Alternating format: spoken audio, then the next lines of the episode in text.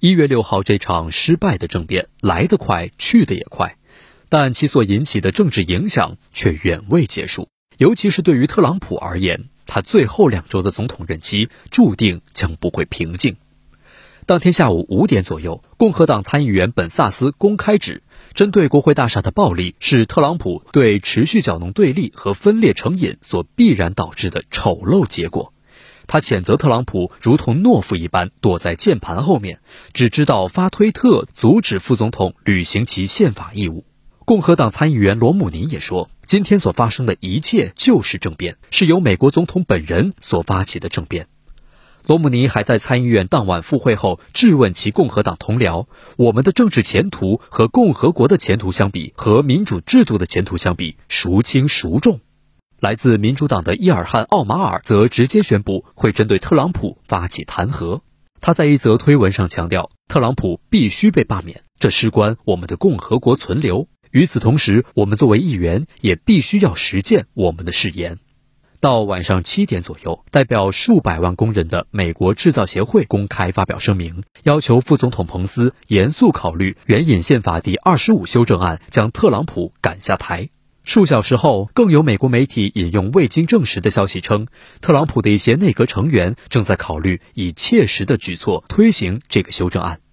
同时，外界也注意到，作为内阁成员之一的美国总统国家安全事务助理奥布莱恩透露，当天命令军队进入华盛顿镇暴的是彭斯，而不是特朗普。他赞扬副总统的勇气，并称很自豪能和彭斯共事，却只字未提特朗普。另一方面，成功引用宪法第二十五修正案并非易事。根据该修正案第四款，副总统和其他行政官员向参议院临时议长和众议院议长提交书面声明，声称总统不能履行总统职务的权利和责任时，副总统应该立即作为代理总统承担总统职务的权利和责任。换言之，如果彭斯可以说服大多数内阁成员向参议院临时议长和众议院议长提供书面声明，证明特朗普无法履行他职务的权利和职责，特朗普将会被立即剥夺总统权力，同时彭斯将成为代理总统。但是与此同时，宪法第二十五修正案也允许特朗普向参议院临时议长和众议院议长提供书面声明，说他实际上能够履行这个职责。而这将让特朗普立即官复原职，除非彭斯和支持他的内阁成员在四天内要求国会在二十一天内进行表决。如果两院三分之二通过，特朗普将被永久剥夺总统权力。不难看出，宪法第二十五修正案在罢免总统这件事情上，其实比弹劾程序更加困难。针对总统的弹劾程序，只需要众议院的简单多数和参议院的三分之二多数。而第二十五修正案的第四款却需要两院的三分之二多数，这也是为什么该条款自诞生以来从未被正式使用过。